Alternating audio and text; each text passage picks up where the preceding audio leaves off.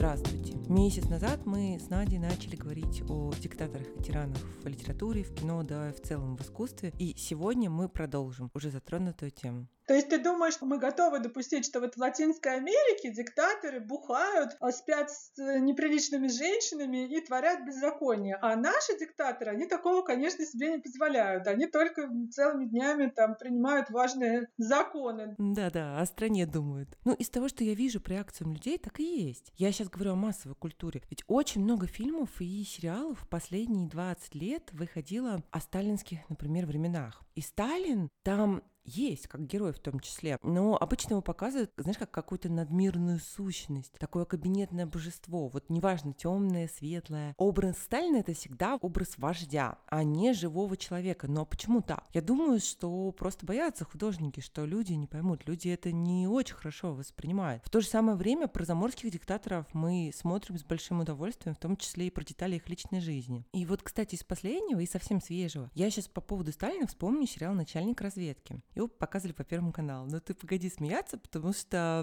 он, конечно, пропагандистский, но, тем не менее, во-первых, такие фильмы полезны, чтобы понять, куда и к чему мы идем, да, а во-вторых, ну, если можно сказать, что там не все так однозначно, то там не все так однозначно. Это сериал про Павла Фитина. Он был руководителем нашей внешней разведки во время Второй мировой войны. Конечно, он, естественно, такой романтизирующий, романтизирует образ главного героя, всю эту разведывательную работу. И, судя по всему, сам Фитин, из того, что я прочитала, все-таки был человеком профессиональным, но не настолько благостным, как нам показывает это в сериале. Там, знаешь, еще такой очень приятный человек Судоплатов очень приятный, да, если открыть Википедию, то же самое про него, мы поймем, что, ну, возможно, не совсем так все было, но тем не менее. Это с одной стороны. А с другой стороны, вот у нас есть разведчик Штирлиц, который лавирует внутри Рейха, да, а есть разведчик Фитин, который лавирует внутри кремлевских коридоров. И там очень неплохо показаны всякие вот эти ежовские, беревские репрессии, террор внутри страны и вообще весь вот тот ужас, в котором жили не столько даже обычные люди, сколько функционеры. Они все время, конечно, все ходят под домокловым мечом, и выжить в этой ситуации очень сложно. Это тоже очень неплохо показано. Но я вообще к чему? Я что-то как-то отвлеклась. Не то, чтобы я рекомендую его смотреть, я просто к тому, что там нам, конечно же, показывают Сталина. Знаешь, его никто вообще не идеализирует. То есть Сталин там показан как человек, который совершил слишком много ошибок, очень самоуверенный, и такой даже самодур, и очень много, что случилось с нашей страной, в том числе неподготовленность ко Второй мировой войне, это ответственность Сталина. Но все же он вождь. Там сама манера съемки такая, она очень похожа на детей Арбата, на а, московскую сагу, возможно, на дом на набережной, когда показывают крупными планами самого Сталина, причем это не обязательно лицо, это могут быть руки или часть лица, закадровый голос. То есть это, в общем-то, что-то такое нечеловеческое, исключительно величественное, что по каким-то причинам страшно или недопустимо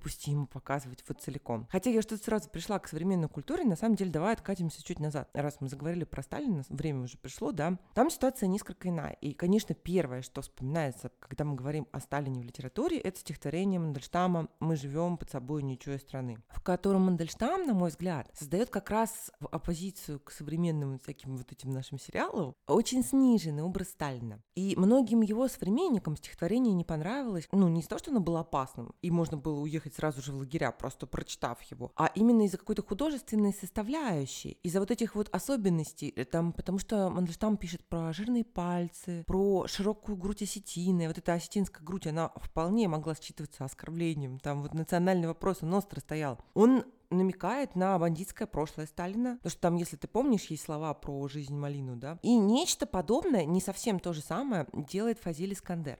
У него, конечно, в прозе простора побольше, он и другое показывает, но я вижу сходство между Мандельштамом и Искандером именно в плане попыток снизить образ. Я сейчас имею в виду, когда говорю об Искандере, длинный рассказ или повесть, я даже не знаю, Пиры Валтасара, которая входит в огромный цикл, можно сказать, это роман в рассказах или цикл рассказов про Сандро из Чегема. И вот в «Пирах Валтасара» Сталин показан, что называется, в интерьере. Он на том самом главном перу в окружении своих э, сопартий сицев, да, своих подчиненных. И вообще вот видение, основной фокальный персонаж у нас это дядя Сандро, главный герой Искандера, который танцует в ансамбле. Этот ансамбль, соответственно, будет развлекать э, Сталина на том самом Волтасаровом перу. И начнем с того, что образ снижается Искандером, образ Сталина, вот он буквально снижается. То есть герои, э, ну, дядя Сандро и вот его сотоварищи по ансамблю, они обсуждают маленький рост Сталина.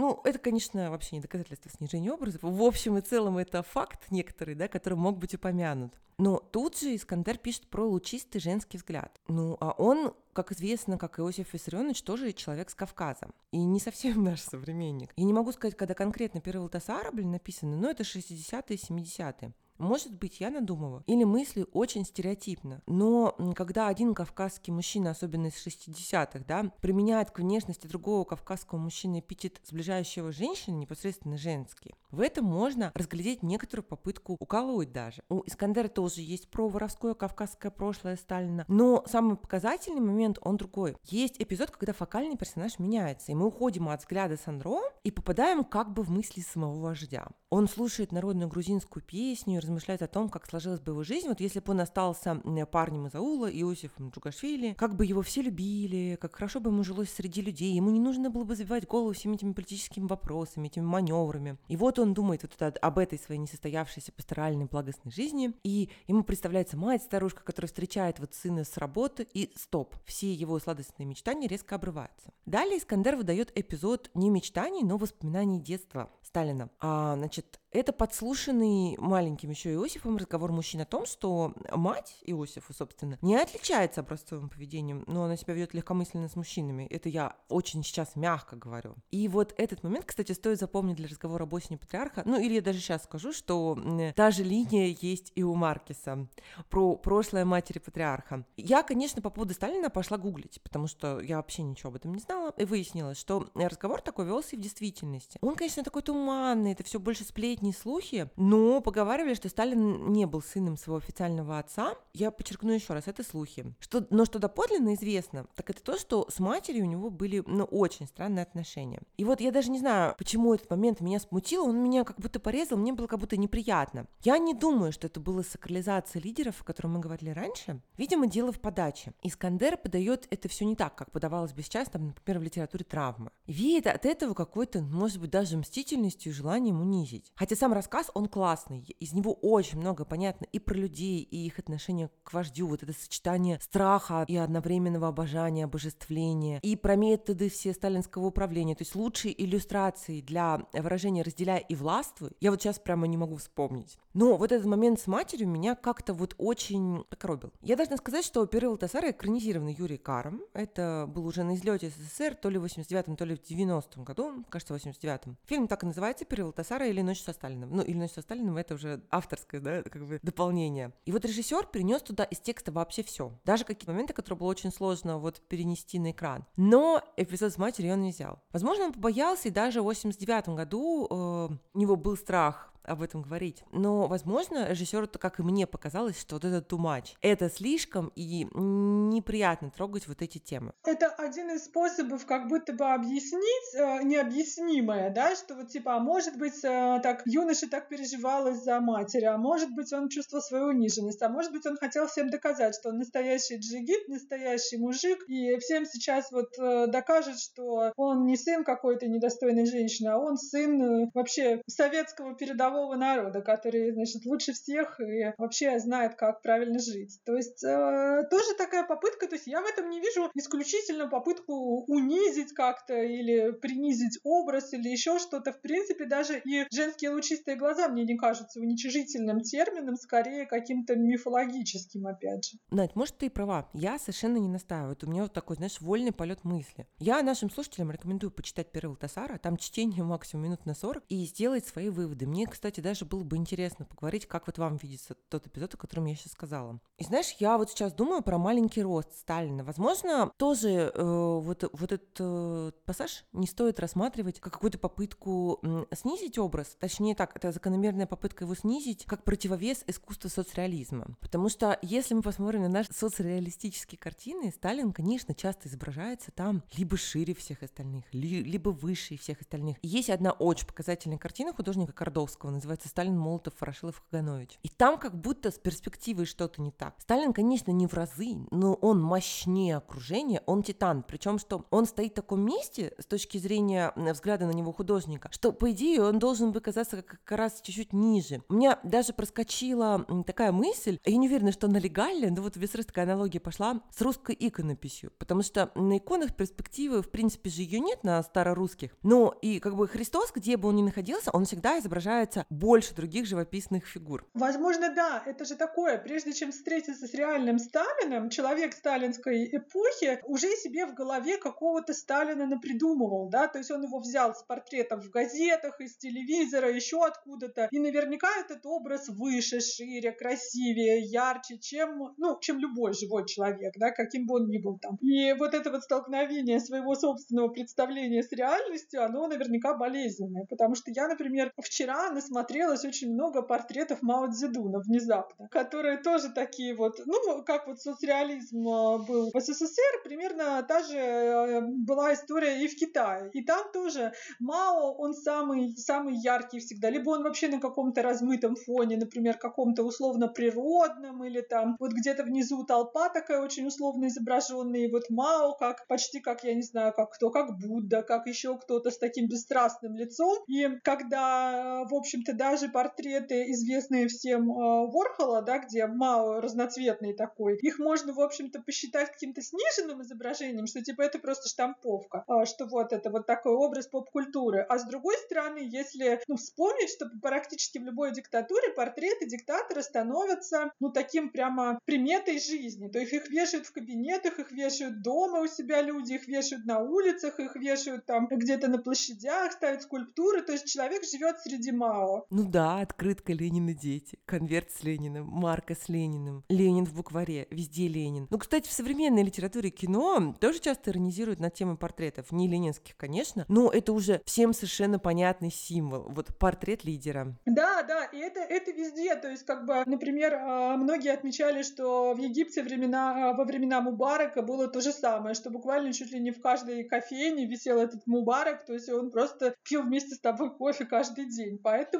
да, наверное, это шок встретить живого Ленина, Сталина там или Мубарака. Я думаю, мы сейчас уже подошли к тому моменту, когда имеет смысл поговорить о самых диктаторских из всех диктаторских романов. Я про Латинскую Америку. Потому что вот уж бедный регион, не страна, а регион в целом. Уж где-где, а там диктатура цвела буйным цветом весь 20 век. Как бы сказал Маркис, сто лет одиночества Латинской Америки. Сам термин «диктаторский роман», если я не ошибаюсь, ну, это какой-то, я не проверяла, честно говоря, у меня как-то так вот отпечаталось в сознании, что он как раз родом оттуда. Да, пожалуй, там у нас самый такой богатый выбор просто на любой вкус. Можно и малую форму найти, большие романы, и э, разных стран, и в разных каких-то стилистиках написанные. И я думаю, что многие, допустим, читали «Осень патриарха» или «Сто лет одиночества», в котором тоже эта тема есть, или, может быть, читали Льосу или кого-нибудь еще. Поэтому я думаю, что мы здесь а, не будем подробно пересказывать все сюжеты этих произведений, тем более, что сюжет один — это жизнь диктатора, смерть диктатора, да, и, и так далее. Но хотелось бы просто выявить какие-то, возможно, особенные черты этого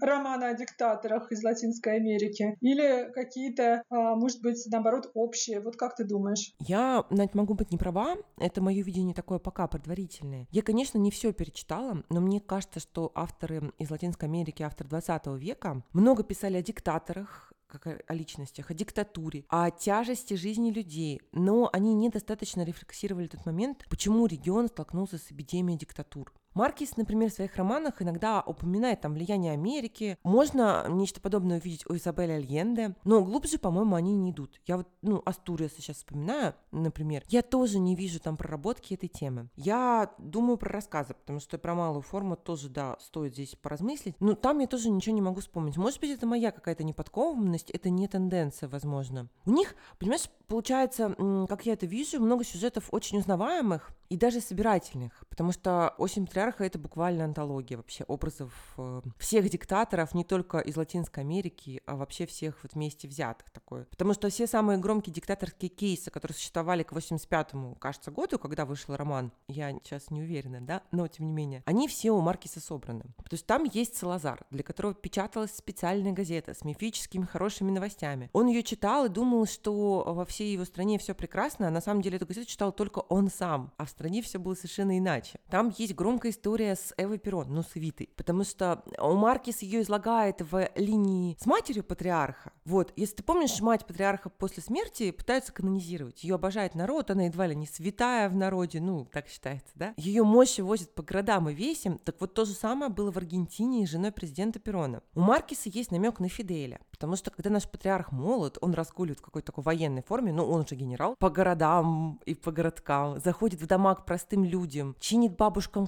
краны. И, по-моему, это явный Фидель Кастро. А вот жена патриарха Маркисовского, она одержима шапоголизмом. Она скупает тонны всего вообще, и при этом не стесняется того, что народ вообще живет бедно, он все это видит и не может себе этого позволить. Я предположу, что здесь и кроется Елена Чаушеску. Кстати, в патриархии есть и кое-что сталинское. Когда Маркис описывает своего генерала, он часто упоминает про женские руки. Я не совсем поняла из текста, что подразумевается под этими женскими руками, потому что они то холеные, то толстые, то русалычи. Они все время женские, но холеные, толстые, русалычи. Но это Маркис почерпнул у Сталина. Есть у Маркиса очерк, я его читала, и это очерк про его путешествие в СССР. И он был в Мавзолее, когда там еще Иосиф Виссарионович лежал. И вот Маркис в своем очерке, он пишет, что его поразило, насколько женские у Сталина руки. То есть патриарху руки достались от нашего вождя, от вождя народов.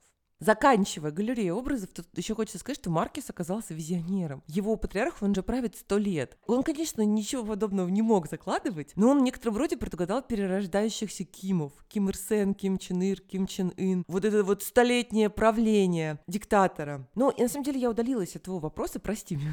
И, э, в общем, я вижу много жизненных образов у латиноамериканцев, но маловато анализа ситуации, что ли. А вот почему все так сложилось, они не очень охотно отвечают на этот вопрос. А может быть здесь дело в том, что как раз мы возвращаемся в пространство мифа, где нам часто не объясняется вообще, а почему так, а, а, а вот, что это как будто бы естественное такое вот свойство жизни, что вот мир устроен патриархальным образом, там всегда есть патриарх, и который проходит все вот эти круги любви, ненависти, неприятия, там, приятия, там, и так далее, и так далее, что по-другому вообще как будто бы не бывает. То есть э, мы живем только в этом мифе, в патриархальном полностью, и поэтому мы можем, конечно, посмотреть на разных патриархов, они бывают такие, такие, такие, а еще вот такие, и, возможно, это даже единый патриарх, тоже как какое-то божество, которое мы не можем увидеть целиком. Мы вот здесь увидели его руки, здесь мы увидели его глаза, здесь мы увидели его, там, допустим, там, женщин, здесь мы увидели его, там, как он идет по улице, там, и с кем-то общается, вот здесь у нас Ленин и дети, здесь у нас там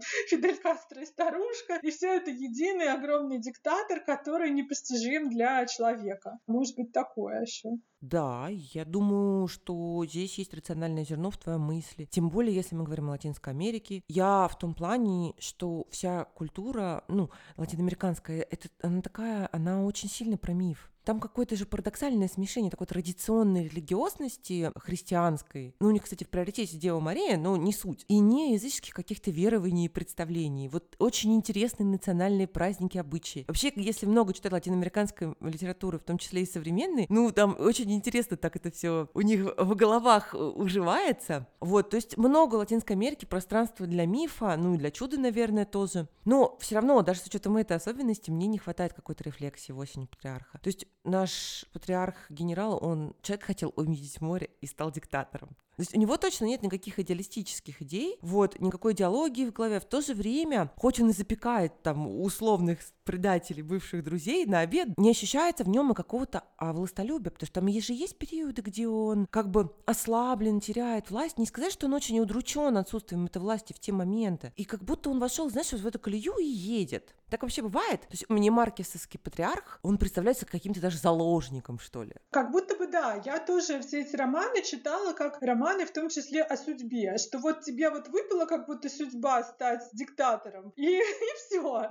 И там даже хочешь ли ты этого или нет, такой у тебя характер или такой, за красных ты или за белых, там, верующий ты или не очень верующий, ты все равно будешь диктатором и все равно будешь творить несправедливости просто немножко в ту сторону или немножко в другую сторону. И вот этот вечный миропорядок, как будто бы невозможен мир без вот этого вот, ну, какого-то светила, да, который может как сжечь землю, так и осветить землю, и вот так вот. То есть как будто черный ящик такой вот э, закрытый и непостижимый. Хотя, ну, может быть, мы и неправильно ждем от художественной литературы, чтобы нам Маркис там или Льоса или Астуриас там рассказали о причинах диктатуры и как с ней справиться. Да точно, Надь, но по уму-то, конечно, не стоит ждать. Тем более, что тексты, они так или иначе прекрасны. Ну, не замечать, что не очень рефлексируют даже тем ответственности, ну, сложно, мы же имеем право это заметить. И потом есть другие авторы, мы обсуждали уже того же Макбета, где примитивно, схематично, но даже там контртема обрисовывается, как мог Шекспир это сделать, да? А тут достаточно толстый роман. Вы, кстати, не смотрите, что книга выглядит не очень толстой, там практически без абзацев и вот таким единым полотном, поэтому он, он вообще объемный. И вот этот роман описывает только жизнь диктатора, поэтому хотелось бы понять, что же там движет человеком. Ну, это оно само просится. Да пусть хоть Оруэллская власть э, ради власти. Там тоже этого нет. А с другой стороны, может быть, в этом и суть. Это такая воронка бессмысленности, которая затягивает, и все, и ты там вращаешься, вращаешься, вращаешься. Но, как бы то ни было, это я сейчас говорю конкретно про свой читательский вкус, что мне хочется про ответственность и мотивацию чуть больше, да. Но, когда я говорила о латиноамериканцах, я говорю в основном о писателях 20 века. Может быть, тот же Балани написал что-то совсем другое. Я такой потенциал у него вижу. Я просто пока не все книги его читала, и вообще, я, конечно, не могу уверенно сказать, что я прочитала все диктаторские романы из Латинской Америки. Проходясь по таким ключевым точкам, которые, ну, мейнстримные, потому что «Осень патриарха», мне кажется, да, ну, все говорят, что это вот Библия такая, диктатура. Ну, вот ты знаешь, я, наверное, уже в самом нашем последнем разделе подкаста, где мы перейдем к рекомендациям, назову один роман э, латиноамериканский, который, на мой взгляд, несколько выпадает из э, вот таких э,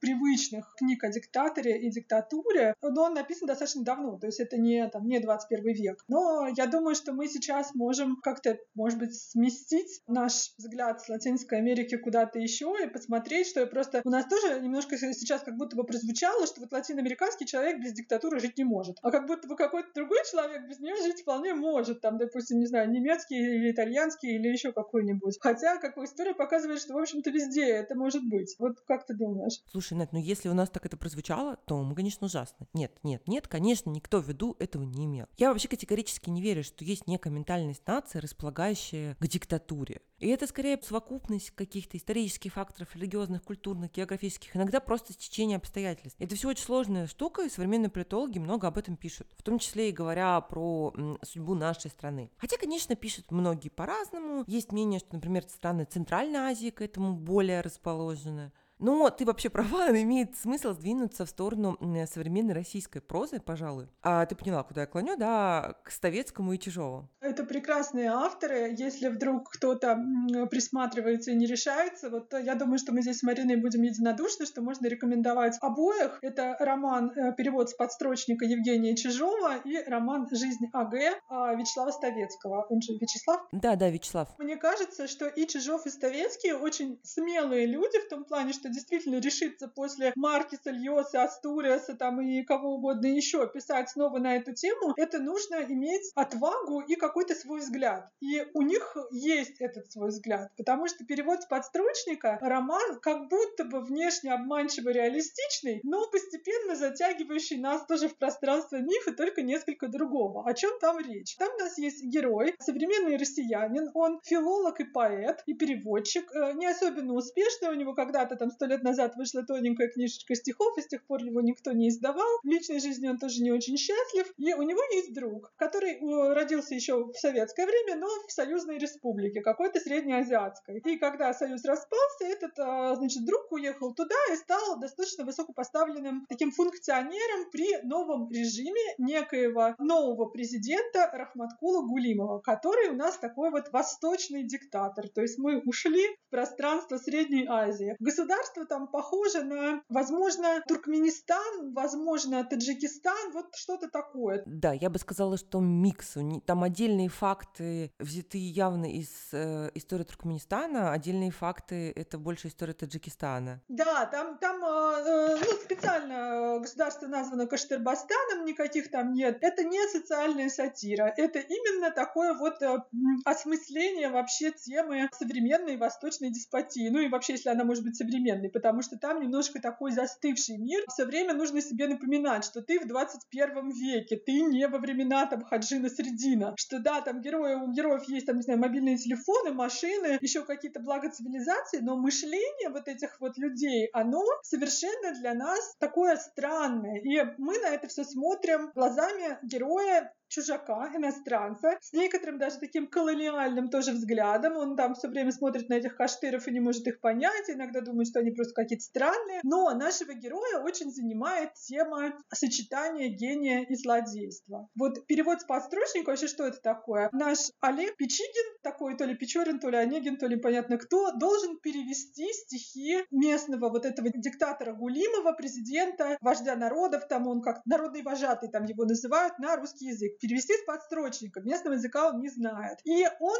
поражается тому, насколько прекрасна эта поэзия. То есть это не новая земля Брежнева, это не что-нибудь еще. Это на самом деле очень красивая, высокая поэзия с глубоким смыслом, наполненная ну, вроде бы всем гуманистичным и прекрасным. Но есть нюанс. Вот, Марина, расскажи, что там есть за нюансы в этой книге? Почему ее вообще стоит почитать? И что там нового сказал Чижов? Ну, нюансов там сразу много. Во-первых, наш восхищенный искусством герой, он в какой-то момент начинает подозревать, что творец-правитель не тот, кем стоило бы восхищаться. Насколько справедливы его подозрения, нам не будет ясно до самого конца. Во-вторых, роман Чужого — это такой интересный роман по форме, это диктаторский роман, фактически без диктатора. То есть диктатора мы увидим, но буквально на краткий миг. Тем не менее, это, ну, а роман и о личности диктатора тоже. Это очень все интересно сделано, потому что личность вожатого, вот этого, э, ну, как его называют в романе, она занимает огромное место в романе. Она пронизывает и мысли героя, и само все художественное пространство Каштарбастана.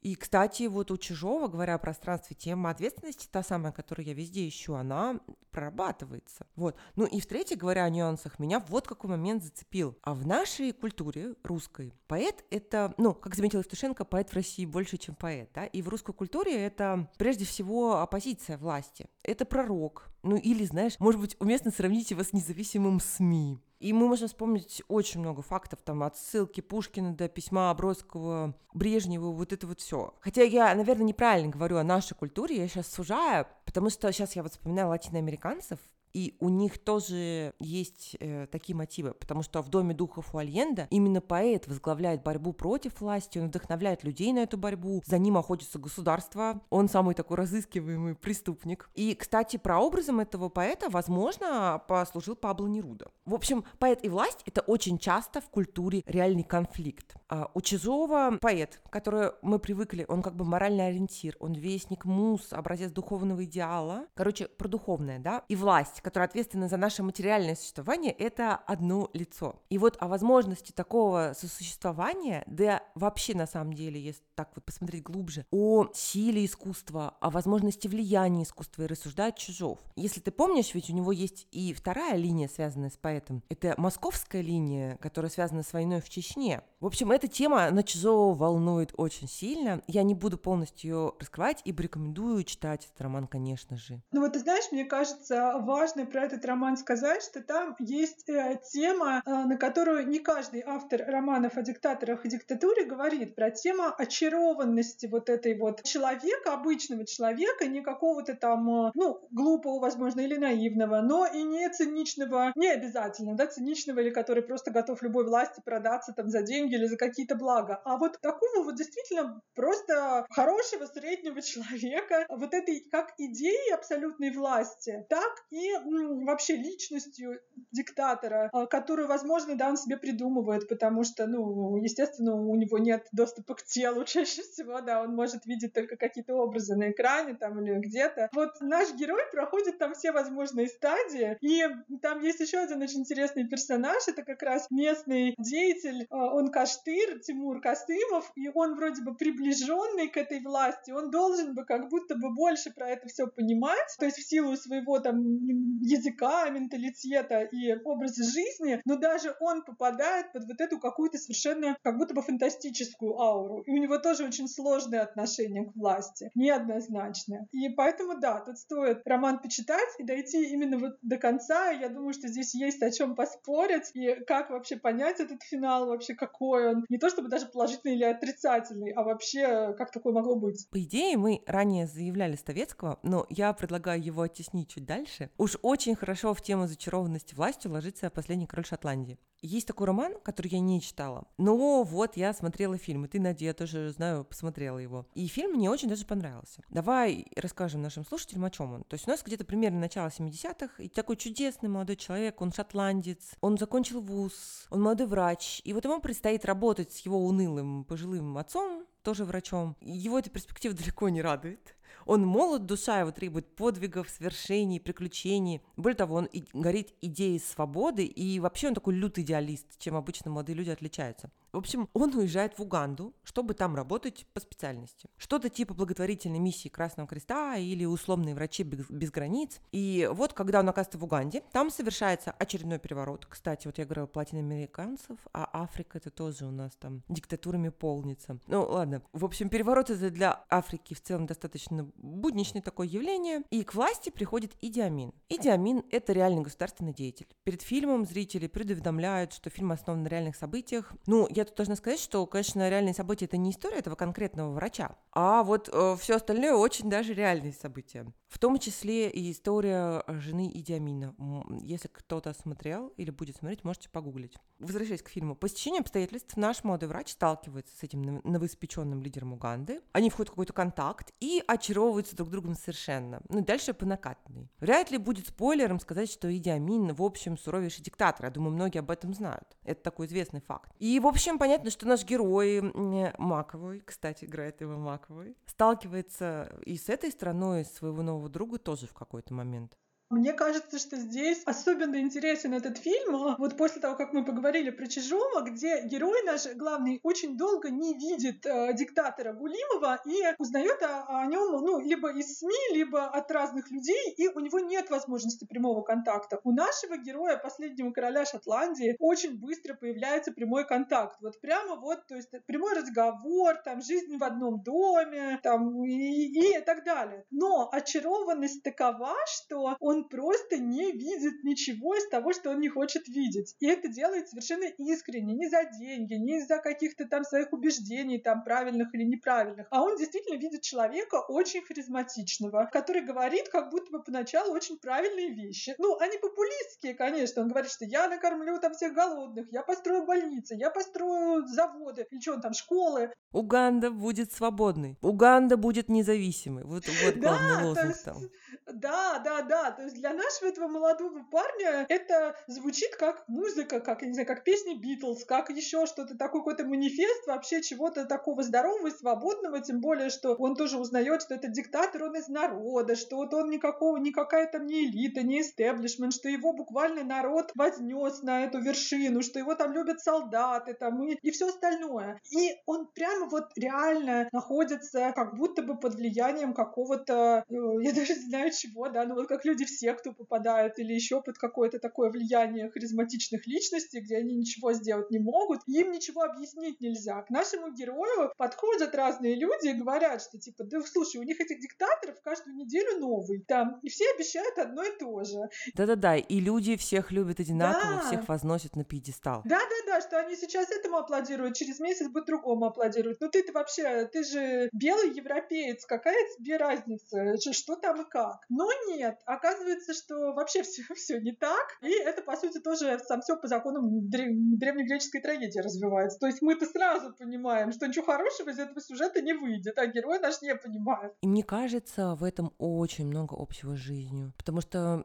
люди действительно не сразу понимают, особенно идеологизированный, а наш герой он такой. Вообще там очень хорошо показан этот момент, когда не замечать уже нельзя, но герой упорно пытается делать вид, что все нормально. Причем он достаточно сознательно душит в себе сомнения, и, видимо, просто потому что он не понимает, а что ему потом со всем этим делать. Это такое человеческое, по-моему. Это такое тонкое наблюдение. В общем, это хороший фильм, и мы с Надей его рекомендуем, да, Надь? Да, да, да.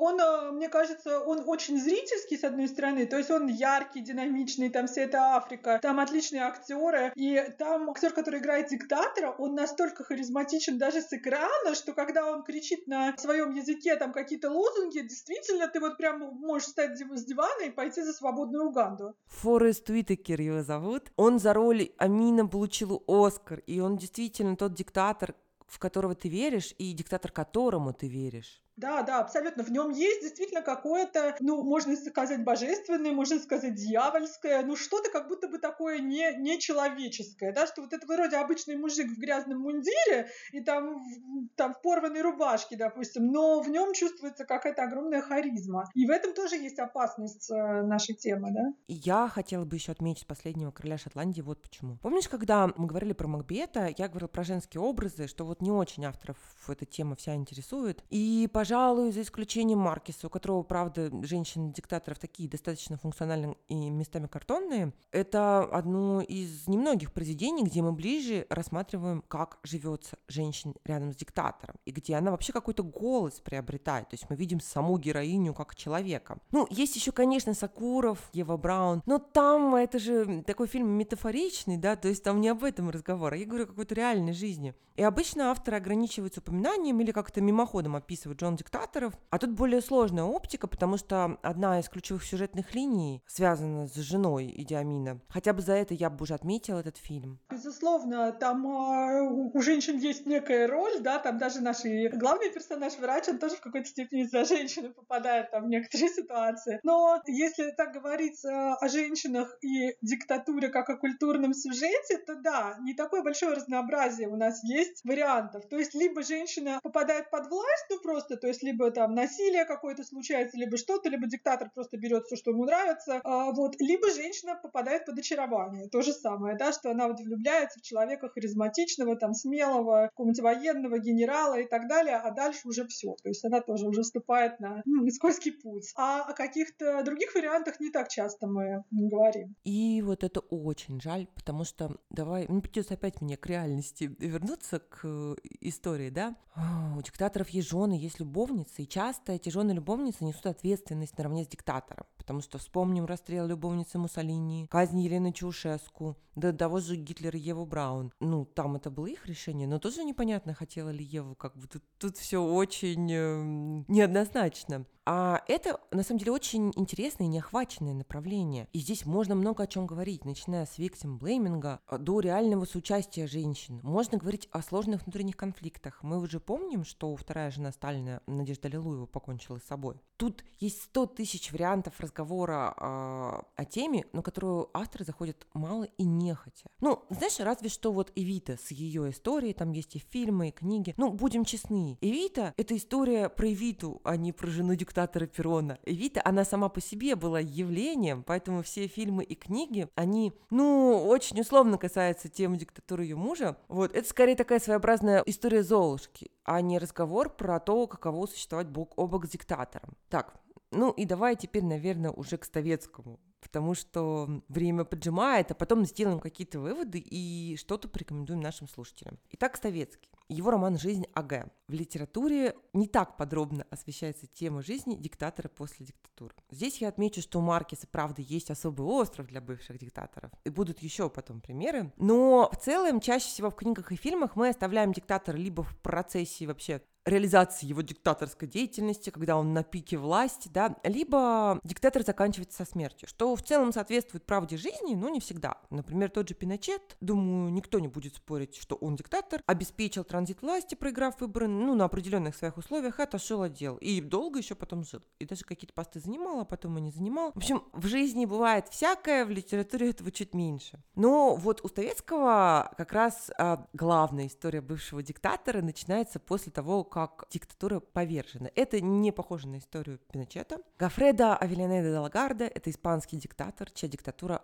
оказалась повержена, как я уже сказала. Он испанский, но на самом деле, как и патриарх Маркеса, Авельянеда, он не с Франко срисован, да, его прототипом стал не Франко, это все собирательный образ. Там мы можем вспомнить, что диктатор Авелианеда, он с ума сходит по космосу, он питает к нему какую-то безумную слабость. Но это явно не испанская фишка, да. Причем вообще вся первая часть романа, она посвящена тому, как диктатура выстраивается. Вот то, о чем я говорила раньше. А как же так получилось, что диктатура завладела странами? Вот здесь это достаточно неплохо показано. Так диктатура выстраивается, и заканчивается она, как и бывает в жизни, весьма печально. Наш диктатор влезает в ненужную, но потенциально победоносную войну, уповая на мощь своего новейшего оружия и сил силы своей армии. А в ВПК и во всякие милитаристские штуки государство вкладывало очень денег, много. Но выясняется, что сюрприз, Оружие было победоносным лишь на смотрах и парадах, а и все разваливается на глазах. Война проиграна, внутри страны бунт, и, в общем, Авельянеду свергают. Он не умирает от рук повстанцев, но оказывается захваченным. И Ставецкий дальше дает нашему диктатору время пожить и подумать. А вот в каких условиях дает он пожить диктатору, это особенно интересно, потому что, скажу так, они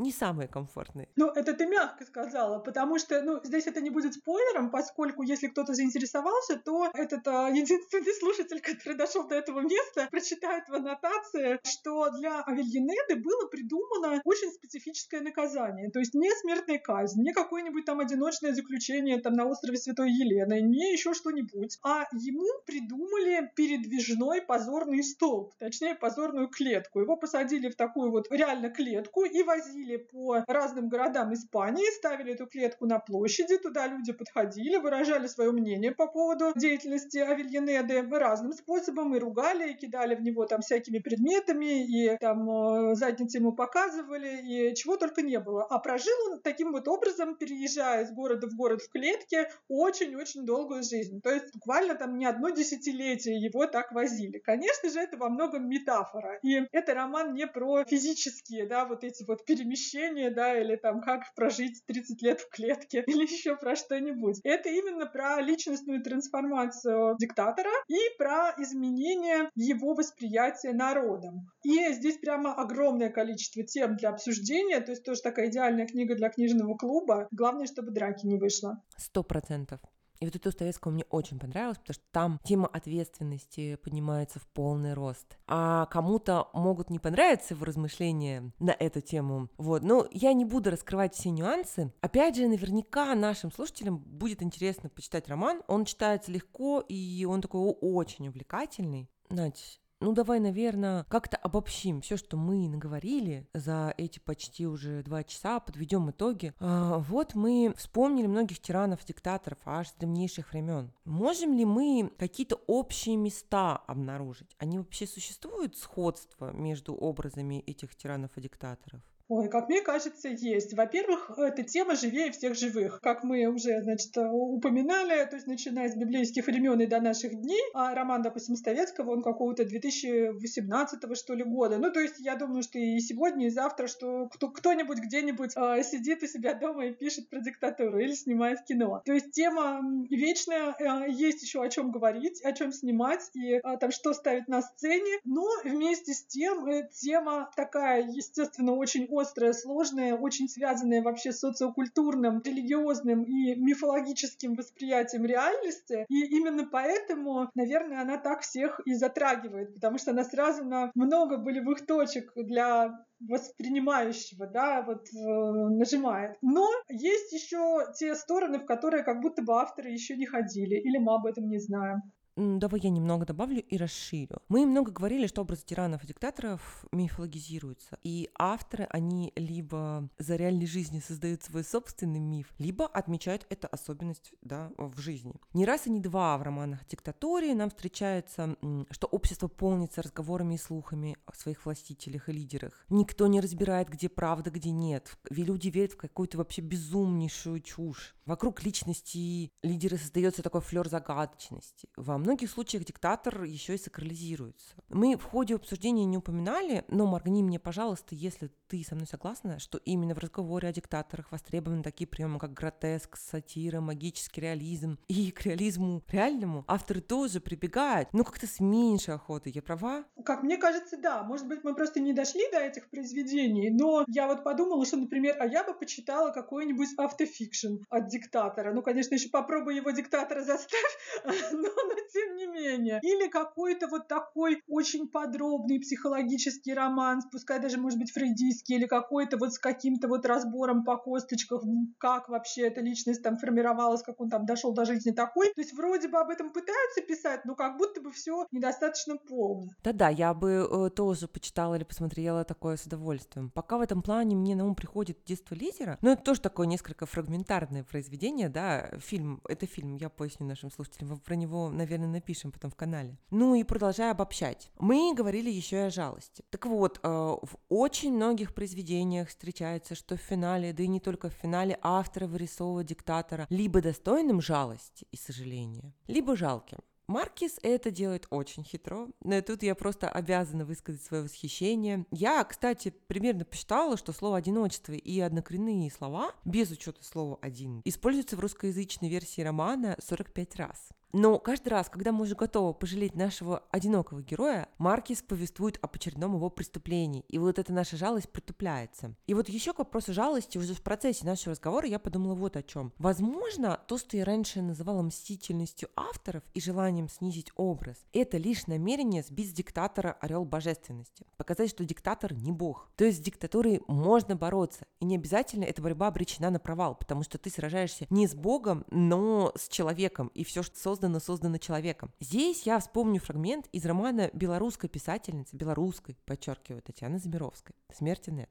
Роман не о диктатуре, а о цифровом посмертии. Но там есть эпизод встречи главной героини с диктатором. И вот встретив его, она думает, боже, он такой старый, он такой жалкий, он же просто дедушка. Почему же нам казалось, что он такой всемогущий сатана? Ну, я сейчас очень вольно, да, это вспоминаю. То есть это не цитата, а вот мысль такая у меня в голове осталась. В общем, Замировская описывает своего диктатора так, что действительно его впору пожалеть. Но вот как раз именно эта жалость, она способствует развенчанию такого темного образа божества. Ну, наверное, так и есть. Э, так же, как и тема а, одиночества, которая все время ходит рядом с диктатором, что ему же там одиноко на вершине власти, на вершине этой пирамиды. Давайте его пожалеем. Ему же реально поговорить не с кем. То есть никто ему правды не скажет, никто не равно велик ему, никого вообще там нет в подлунном мире сравнимого. Поэтому, да, здесь тоже поле для сочувствия. Другое дело, что, может быть, это, этот сюжет можно повернуть и в ту сторону, что а в какой части каждый из нас диктатор, да, да, может быть, в семье, может быть, на работе, может быть, еще где-то, может быть, авторы еще и так вот зеркало нам показывают просто. А давай ты спустишься с вершины своих привилегий и как-нибудь там с людьми поговоришь, что ли.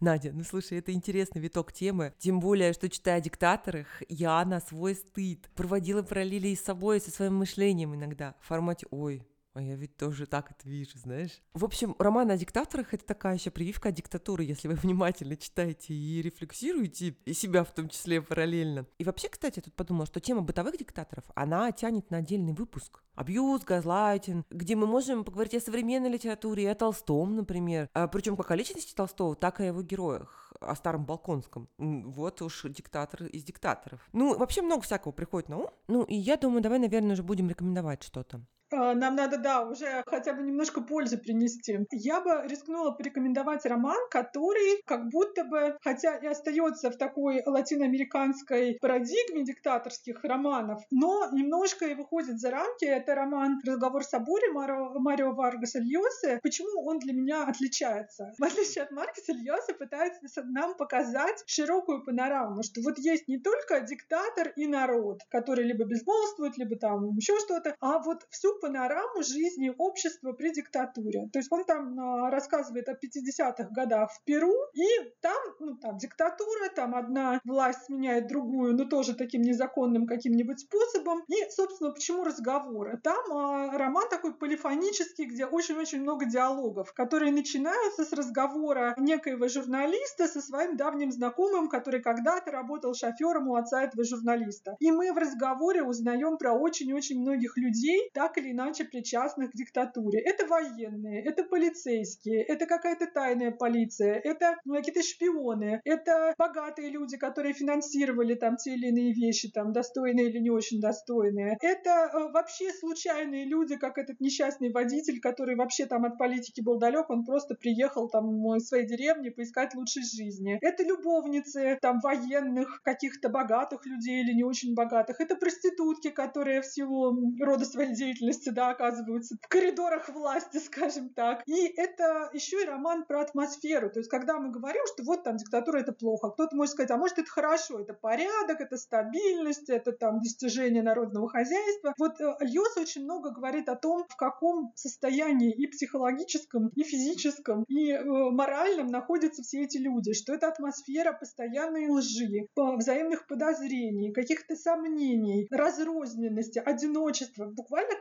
каждого человека в этом вот всем мире, что никто никому не верит, а, никто уже не знает, как ему там вообще в этом мире выживать, а, предают друг друга близкие люди, предают друг другу там женщины и мужчины, отцы и дети, значит, ругаются на этой почве. И это еще все прекрасно совершенно написано. То есть вот уж если говорить о какой-то еще и форме необычной совершенно, сложной, это роман, который нужно читать долго и именно вот как один роман, то есть не урывками там по чуть-чуть, по три странички, а прям вот неделю посвятить и, в общем-то, хорошо провести время. Так, а у меня будет роман, и потом еще в двух словах я, возможно, посоветую кино. Мой роман — это роман Шулиана Барнса «Дикобраз». Барнс в нем рассказывает нам историю суда над последним руководителем социалистической Болгарии. Сам факт суда — это э, факт этой жизни, реальный факт. В Болгарии в 92 году судили Теодора Живкова, но э, Барнс рассказывает нам не про него, Вообще весь роман Барнса это такая смесь вымышленного художественного с реальной фактурой восточноевропейской страны на сломе эпох. Да, в общем-то, и России что уж тут. При переходе от такой неудачной, не задавшейся социалистической модели к модели капиталистической.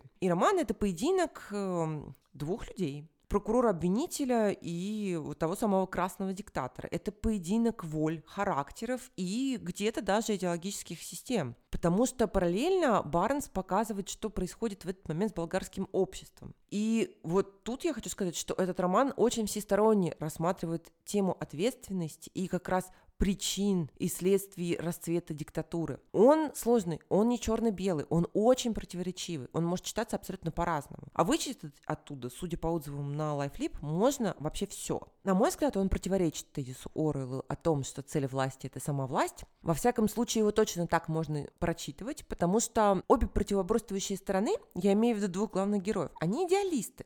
Ну, э, или в какой-то момент ими кажется, или в какой-то момент они ими являются. И это уже интересно. Тут оба люди с идеями и с желанием организовать жизнь своей страны хорошо. В общем, у нас здесь притча власти как явление. И это отличная книга, она небольшая по объему, она активизирует важные, как мне кажется, размышления в каждом читателе. В общем, я очень советую всем прочитать Барнса Дикобраз. И сейчас, говоря об идеалах, я очень пожалела, знаешь, что мы не затронули в нашем эпизоде, ну, мы много что не затронули, но «Игру престолов», потому что там у нас представлены вообще все типы диктаторов, все идеологические модели, все типы мотиваций. Ну, что ж, у нас все впереди. Возможно, когда-нибудь ты посмотришь сериал, и мы сделаем о нем целый эпизод, сравнивая тамошние сюжеты, например, с другими литературными или киношными. И говоря о кино, я еще обещала некую рекомендацию из сферы кино. Так вот, я хотела рассказать рассказать о двух фильмах. Э, мы вспоминали уже Ивана Васильевича Гайдая. Если задаться вопросом, что же это за жанр такой, этот Иван Васильевич, который имеет профессию, это ведь сатирическая фэнтези про попаданцев. И в последнее время, ну, как в последние, скажем, в последние семь лет, вышло целых два фильма про диктаторов-попаданцев.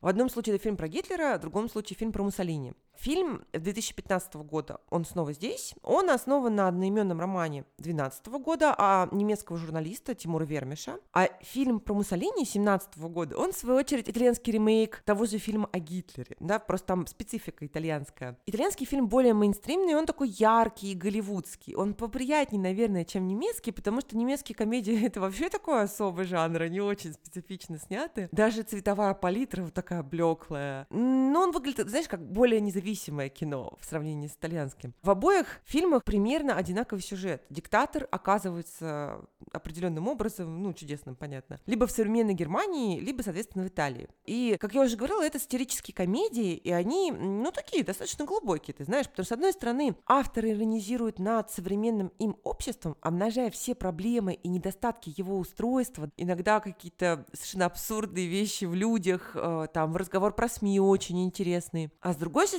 стороны, показывает, как легко любой современный человек может попасть под влияние диктатора, под влияние, ну, как идеологии, которая приведет к диктатуре. И часто не из-за харизмы носителя идеи, хотя это тоже важно, а из-за самой идеи, ложащейся в подготовленную для этого почву. Знаешь, это и о популизме фильм в том числе, и когда ты меня, Надь, поправила раньше и сказала, что из нашего разговора выходит так, как будто латиноамериканцы предрасположены к диктатуре, а все остальные нет, помнишь? Так вот, как раз эти фильмы, они о том, что к диктатуре и диким идеям предрасположены вообще все. Это как раз я буду смотреть, что называется, как, как я поняла, Марин, по твоему описанию, это такие фильмы, типа, посмотри на себя в зеркало, не пойдешь ли ты голосовать за Гитлера завтра. Надя, ты абсолютно правильно меня поняла. Ну, что ж, я думаю, нам надо прощаться. Мы говорим спасибо нашим слушателям, слушателям, которые дослушали аж до этого момента. Говорим вам до свидания и призываем вас чаще писать и давать фидбэк на наши выпуски. Нам это важно, нам это интересно. А также э, ставить нам оценки